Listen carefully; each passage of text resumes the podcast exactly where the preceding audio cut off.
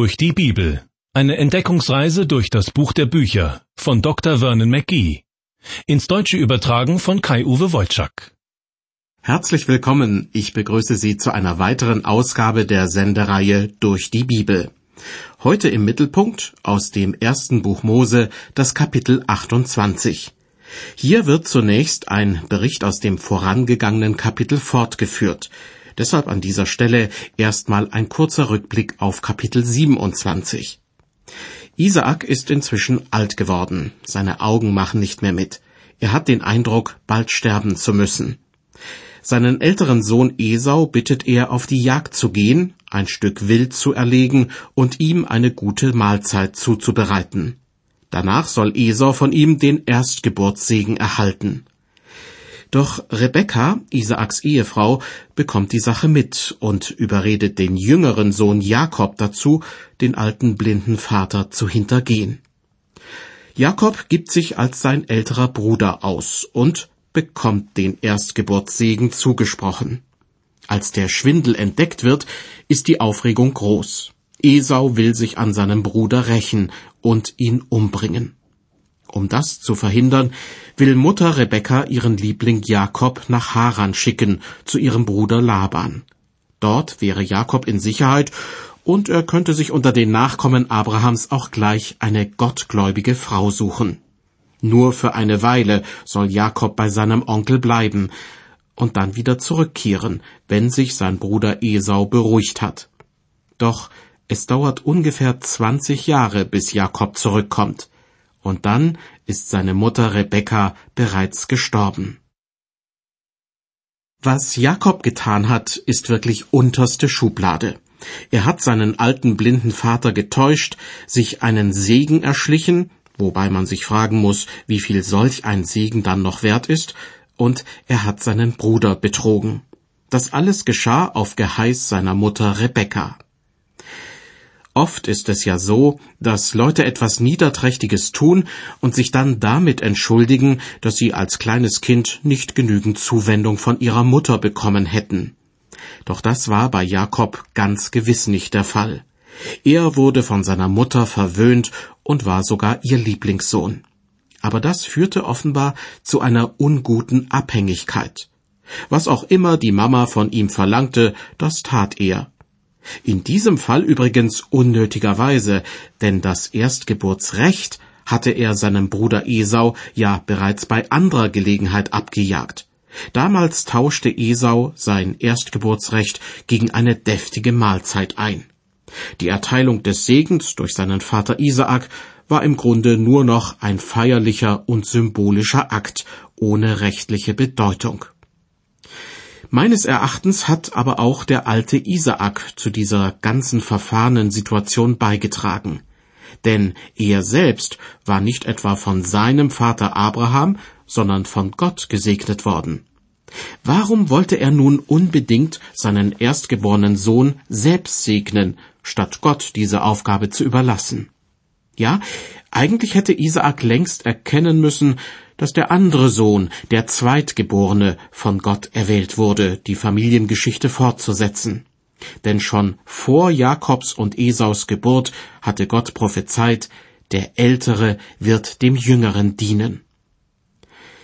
Nachdem Jakobs Betrügerei aufgeflogen ist und Esau sich an ihm rächen will, schlägt Rebekka vor, dass sich Jakob bei seinem Onkel Laban in Sicherheit bringen soll. Ihrem Ehemann Isaak gegenüber nennt sie jedoch einen anderen Grund für Jakobs Reise nach Haran. Dort unter den Nachkommen Abrahams solle er sich eine gläubige Frau suchen. Auf dem Weg nach Haran wird einiges passieren, womit niemand gerechnet hat. Aber erstmal kommen wir zum ersten Vers aus Kapitel 28. Isaak wusste nun also, dass sein jüngerer Sohn ihn übers Ohr gehauen hatte. Trotzdem gibt er ihm noch einen Segen mit auf den Weg.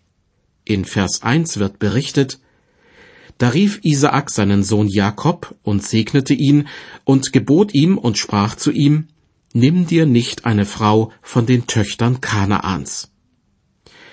Das eigentliche Problem war nicht, dass diese Frauen aus einem anderen Volk stammten, sondern dass sie aus einem Volk stammten, in dem fremde Götter verehrt wurden. Durch das ganze Alte Testament hindurch warnt Gott immer wieder davor, dass sich gottgläubige Menschen einen andersgläubigen Ehepartner suchen. Denn die Gemeinschaft zwischen Mann und Frau ist so eng, dass der Glaube des einen niemals unbeeinflusst bleiben kann vom Glauben oder Unglauben des anderen. Daran hat sich bis heute nichts geändert. Im Lauf der Jahre habe ich als Gemeindepastor viele Ehepaare seelsorgerlich begleitet. Nicht selten kam ich mit Christen ins Gespräch, die sehr darunter litten, dass ihr Ehepartner nicht an Gott glaubte. Als junge Leute hatten sie ihren künftigen Partner kennengelernt und sich verliebt. Sie wussten zwar, dass der andere vom christlichen Glauben nichts wissen wollte, aber sie waren überzeugt, wenn ich ihn oder sie erstmal geheiratet habe, dann werde ich aus ihm oder ihr schon einen gläubigen Menschen machen. Fast immer ist dieser fromme Wunsch gescheitert. Aus dieser Erfahrung heraus möchte ich am liebsten jedem jungen Mann und jeder jungen Frau sagen, wenn du deinen Schatz nicht vor der Hochzeit vom Glauben an Jesus Christus überzeugen kannst, dann wirst du es nach der Hochzeit auch nicht schaffen. Wer meint, sich darüber hinwegsetzen zu können, wird möglicherweise viel Kummer durchmachen. Ich persönlich kenne viele Ehen, die aus den genannten Gründen nicht gut laufen oder sogar gescheitert sind. Dagegen kenne ich nicht eine einzige Ehe, in der eine überzeugte Christin oder ein Christ mit einem andersgläubigen Ehepartner glücklich zusammenlebt. Im Neuen Testament warnt der Apostel Paulus, zieht nicht am fremden Joch mit den Ungläubigen, denn was hat die Gerechtigkeit zu schaffen mit der Ungerechtigkeit? Was hat das Licht für Gemeinschaft mit der Finsternis? Dieser Vers wurde nicht speziell im Hinblick auf die Ehe niedergeschrieben, aber er gilt auch da. Im Prinzip gibt der alte Isaak genau diesen Ratschlag an seinen Sohn Jakob weiter und sagt, nimm dir nicht eine Frau von den Töchtern Kanaans. Und weiter ab Vers 2, sondern mach dich auf und zieh nach Mesopotamien zum Hause Betuels, des Vaters deiner Mutter, und nimm dir dort eine Frau von den Töchtern Labans, des Bruders deiner Mutter. Und der allmächtige Gott segne dich und mache dich fruchtbar und mehre dich, dass du werdest ein Haufe von Völkern, und gebe dir den Segen Abrahams, dir und deinen Nachkommen mit dir, dass du besitzest das Land, darin du jetzt ein Fremdling bist, das Gott dem Abraham gegeben hat. Ich habe den Eindruck, auf seine alten Tage hat Isaak etwas dazugelernt. Zuvor, als er irrtümlicherweise den Erstgeburtssegen an Jakob statt an Esau weitergegeben hatte, da tat er so, als ob er über diesen Segen verfügen könnte. Jetzt dagegen sagt er, der allmächtige Gott segne dich und gebe dir den Segen Abrahams. Bei Isaak selbst war es nämlich auch so gewesen, dass er den Segen von Gott persönlich zugesprochen bekam. Vers 5 so entließ Isaak den Jakob, dass er nach Mesopotamien zog, zu Laban, dem Sohn des Aramäers Betuel, dem Bruder Rebekkas, Jakobs und Esaus Mutter.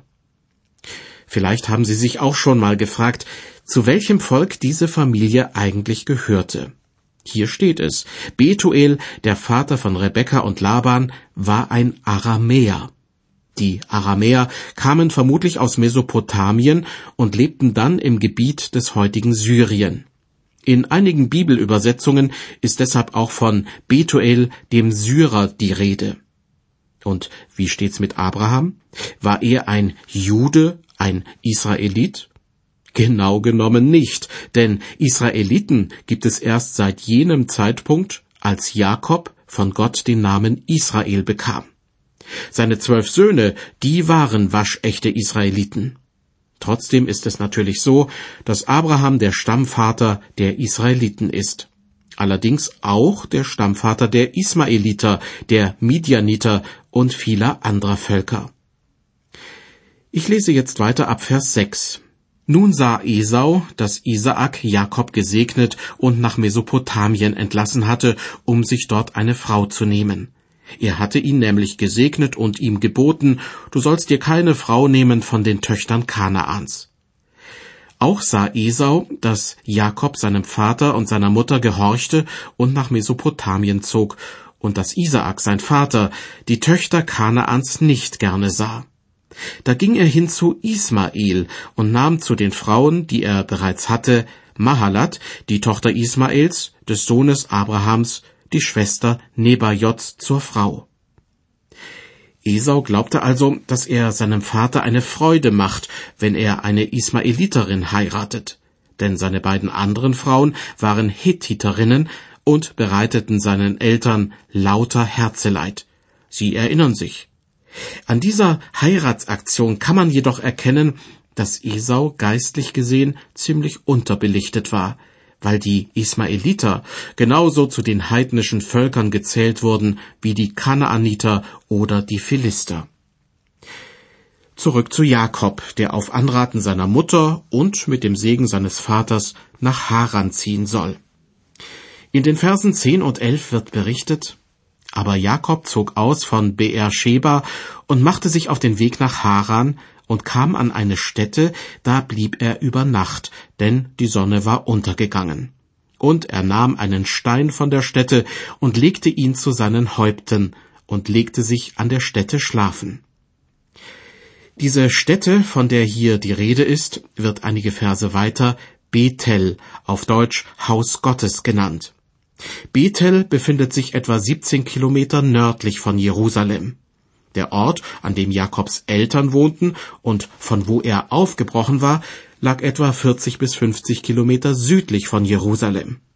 Das heißt, Jakob muss an einem einzigen Tag rund 60 Kilometer zurückgelegt haben. Vermutlich auf einem Kamel. Auf jeden Fall hatte er es ziemlich eilig, um sich vor seinem Bruder Esau in Sicherheit zu bringen. Im Bibeltext steht, dass sich Jakob niederlegte und sich einen, vermutlich glatten und flachen Stein zum Schlafen unter den Kopf schob. Bethel war ein ziemlich trostloser Ort, über 800 Meter über dem Meeresspiegel im Bergland gelegen. Keine Bäume, nur niedriges Gebüsch, dazwischen Steine und nackte Felsen.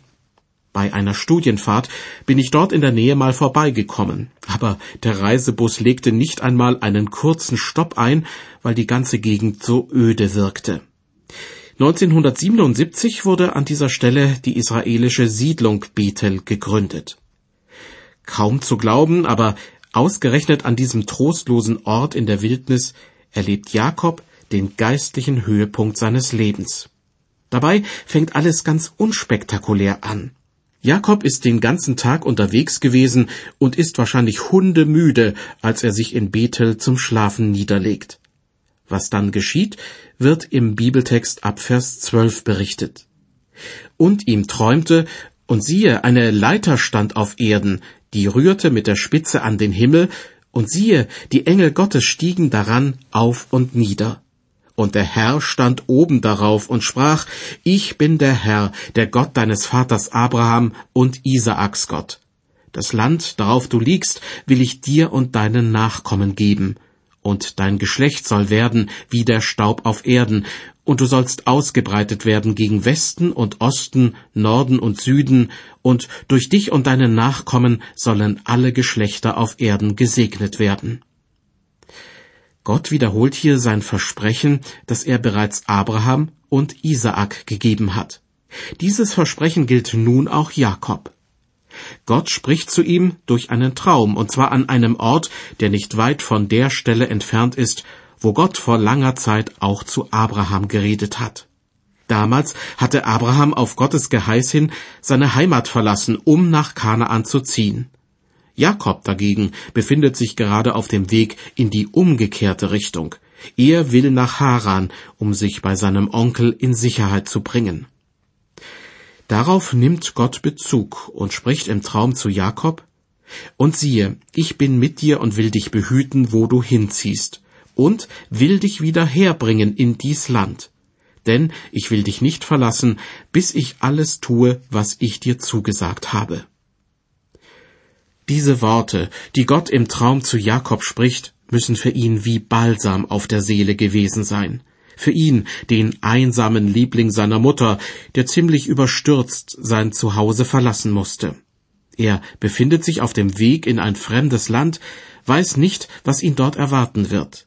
Doch schon in der allerersten Nacht gibt Gott ihm die Zusage, ich werde dich begleiten, Jakob, und dich wieder in dieses Land zurückbringen. Wovon Jakob träumt, das sollten wir uns noch ein bisschen näher anschauen. Er träumt von einer Leiter, die bis in den Himmel reicht. Im Neuen Testament geht Jesus auf diese Himmelsleiter ein, als er mit Nathanael ins Gespräch kommt. Diese Begebenheit wird im ersten Kapitel des Johannesevangeliums geschildert. Nathanael hat ein ziemlich loses Mundwerk. Als er zum ersten Mal etwas von Jesus hört, stellt er die berühmte Frage, was kann aus Nazareth Gutes kommen? Ganz anders Jesus. Als er Nathanael trifft, sagt er, siehe, ein rechter Israelit, in dem kein Falsch ist. Nathanael wundert sich und fragt, woher kennst du mich? Jesus antwortet, noch bevor Philippus dich rief, als du unter dem Feigenbaum warst, sah ich dich.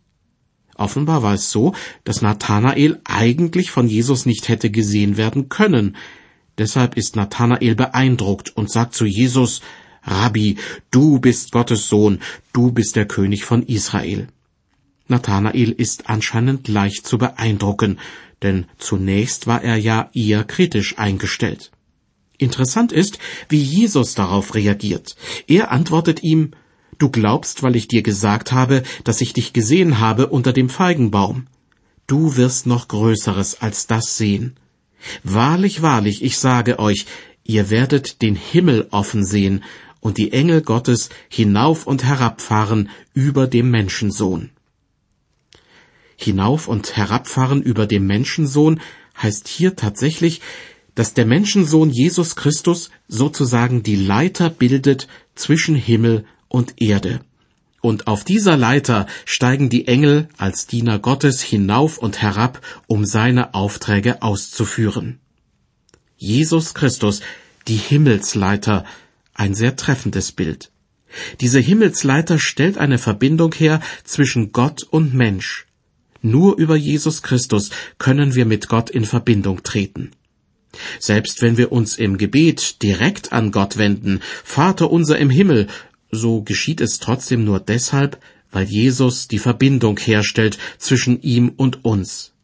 Ohne Jesus wäre Gott überhaupt nicht unser Vater im Himmel, sondern der große und unerreichbare Gott. Jesus bestätigt, dass er gewissermaßen der Verbindungsmann zum Himmel ist, indem er sagt, ich bin der Weg und die Wahrheit und das Leben. Niemand kommt zum Vater, denn durch mich. Zurück zu Jakob im ersten Buch Mose, der im Traum eine Leiter sieht, die bis zum Himmel reicht. Stellen Sie sich vor, Gott vertraut Jakob, dem Betrüger, diese Botschaft an, dass es eines Tages eine Verbindung geben wird zwischen Gott und Mensch. Ob Gott ihm auch anvertraut, dass diese Himmelsleiter Jesus Gottes eigener Sohn sein wird, das wissen wir nicht. Ich vermute eher nicht, denn das wäre wohl für Jakob völlig unbegreiflich gewesen. Aber dieser Traum von der Himmelsleiter, verbunden mit Gottes Zusage, Jakob auf seinem Weg zu begleiten, das ist schon ein großartiges Geschenk. Leider zieht Jakob nicht die richtigen Konsequenzen daraus. Deshalb lässt Gott ihn in den nächsten Jahren erstmal durch die harte Schule des Lebens gehen. Das Leben kann manchmal wirklich hart sein. Es passieren Dinge, die so schrecklich sind, dass wir uns nicht vorstellen können, dass sie auch etwas Positives bewirken können.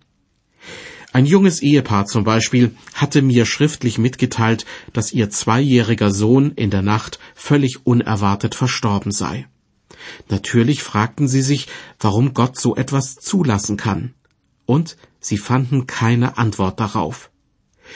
Offiziell waren sie Kirchenmitglieder, aber als Christen würde ich sie nicht bezeichnen. Doch in den Wochen und Monaten nach dem Tod ihres Kindes änderte sich etwas in ihrem Leben. Es war, als ob dieses Ereignis sie wachgerüttelt hätte. Nun wollten sie wissen, was es mit Gott, mit Jesus Christus und mit dem Glauben auf sich hat. Auch in Ihrem und in meinem Leben werden Dinge passieren, auf die wir gern verzichten würden. Trotzdem können dadurch unsere Persönlichkeit und unser Glaube reifer werden. Genau das hätte auch bei Jakob passieren können, nachdem er im Traum die Himmelsleiter gesehen und Gottes Beistand als Zusage erhalten hat. Die beiden nächsten Verse deuten auch darauf hin, doch dann reagiert er ganz anders. Ich lese aus dem ersten Mosebuch Kapitel 28, die Verse 16 und 17. Als nun Jakob von seinem Schlaf aufwachte, sprach er, Fürwahr, der Herr ist an dieser Stätte, und ich wusste es nicht. Und er fürchtete sich und sprach, Wie heilig ist diese Stätte. Hier ist nichts anderes als Gottes Haus, und hier ist die Pforte des Himmels. Diesen einen Satz, wie heilig ist diese Stätte, habe ich schon oft zitiert, wenn im Rahmen eines Gottesdienstes ein neues Gemeindehaus oder eine neue Kirche eingeweiht wurde. Manchen Leuten war das gar nicht so recht. Aus ihrer Sicht sollte das Gebäude ein praktisches und zugleich gemütliches Zuhause für die Gemeinde sein. Und dann stand ich also auf und sagte in feierlichem Tonfall, wie heilig ist diese Stätte. Ich merkte, wie unbehaglich den Leuten auf einmal zumute war und wie sie innerlich von mir abrückten. Heilig bedeutete für sie offenbar ehrfurchtseinflößend und unantastbar.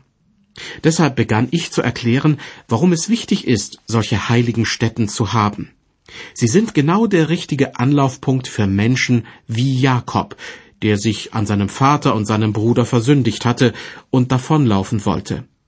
In unseren Kirchen und Gemeindehäusern, in unseren heiligen Städten sollen Sünder eine Zuflucht finden und auf die Himmelsleiter, auf Jesus Christus hingewiesen werden. Als Jakob sein Elternhaus verließ, hatte er wahrscheinlich ein sehr eigenartiges Bild von Gott. Er dachte, wenn ich von zu Hause weglaufe, dann laufe ich auch Gott davon. In der Fremde brauche ich mich für den Betrug, den ich begangen habe, nicht zu rechtfertigen. Doch in dieser Nacht in Bethel musste er feststellen, ich habe Gott nicht zu Hause gelassen, er ist auch hier. Und deshalb rief er aus, Vers 16, Fürwahr, der Herr ist an dieser Stätte, und ich wusste es nicht. Weiter im Bibeltext. Und Jakob stand früh am Morgen auf und nahm den Stein, den er zu seinen Häupten gelegt hatte, und richtete ihn auf zu einem Steinmal und goss Öl oben darauf und nannte die Stätte Bethel, das bedeutet Haus Gottes. Vorher aber hieß die Stadt Luz. Und Jakob tat ein Gelübde und sprach, wird Gott mit mir sein und mich behüten auf dem Wege, den ich reise, und mir Brot zu essen geben und Kleider anzuziehen und mich mit Frieden wieder heim zu meinem Vater bringen, so soll der Herr mein Gott sein. Autsch, kann man da nur sagen. Gott hatte Jakob doch ausdrücklich versprochen, mit ihm zu sein, ihm und seiner Nachkommenschaft das Land Kanaan zu schenken und auch ihn persönlich wieder nach Kanaan zurückzubringen. Und was macht Jakob? Er hört sich das alles an und sagt sinngemäß, okay, wenn Gott tatsächlich seine Versprechen einlöst, dann soll er mein Gott sein. Es ist meine feste Überzeugung, dass sich Gott auf einen solchen Handel nicht einlässt. Wenn du dies und jenes für mich tust, dann darfst du mein Gott sein. Das ist ja fast schon ein Erpressungsversuch gegenüber Gott, der es nun wirklich nicht nötig hat, den einen oder anderen Menschen in seinem Gefolge zu haben. Aber trotzdem hält Gott fest an der Zusage, die er Jakob gegeben hat. Aus Gnade und Barmherzigkeit und natürlich aus freiem Willen. Als Jakob viele Jahre später wieder nach Bethel kommt, ist er um einiges klüger geworden und er kommt, um Gott an diesem Ort für dessen Güte zu loben und zu preisen. Immer wieder hört man auch in der heutigen Zeit von Menschen, die Gott versprechen, wenn du dies oder jenes für mich tust, will ich dir künftig gehorsam sein und meinerseits etwas Gutes tun. Als Christen sollten wir so nicht mit Gott umgehen. Gott ist gnädig und barmherzig, ohne dass wir ihm dafür eine Gegenleistung versprechen müssten. Wenn wir ihn lieben, werden wir allerdings gern bereit sein, ihm zu dienen. Das ist wie in der Beziehung zwischen Eltern und Kindern. Kinder müssen nicht etwas Besonderes dafür tun, damit die Eltern sie lieb haben und mit allem Nötigen versorgen. Die Eltern werden von sich aus alles dran setzen, dass es den Kindern gut geht.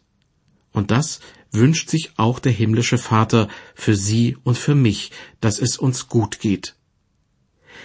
Wir kommen zum letzten Vers von Kapitel 28. Jakob ist noch nicht ganz fertig mit seinem feierlichen Gelübde und fügt hinzu, und dieser Stein, den ich aufgerichtet habe zu einem Steinmal, soll ein Gotteshaus werden, und von allem, was du mir gibst, will ich dir den Zehnten geben. Manche Bibelausleger mögen Jakobs Gelübde positiv bewerten, doch ich kann fast nur Negatives daran sehen. Mit dem Versprechen, ein Gotteshaus zu bauen, will Jakob Gottes Wohlverhalten erzwingen. Ich kann nur jedem den Rat geben, solche Bestechungsversuche zu unterlassen. Gott möchte unser Vater sein, ein Vater, der sich gern um seine Kinder kümmert. Die Kluft zwischen ihm und uns zwischen dem heiligen Gott und uns Sündern hat Jesus Christus überwunden. Jakob ist auf der Flucht vor seinem Bruder Esau, den er um seinen Erstgeburtssegen betrogen hat. Gleich bei der ersten Übernachtung unterwegs ist ihm Gott erschienen. Seine Reaktion darauf war nicht unbedingt so, wie man es hätte erwarten können. Desto gespannter dürfen wir als Bibelleser sein, wie Gottes Geschichte mit Jakob weitergeht. Ich lade Sie herzlich dazu ein, in der nächsten Folge der Sendereihe durch die Bibel mit mir das nächste Kapitel im ersten Buch Mose aufzuschlagen. Bis dahin, auf Wiederhören und Gottes Segen mit Ihnen.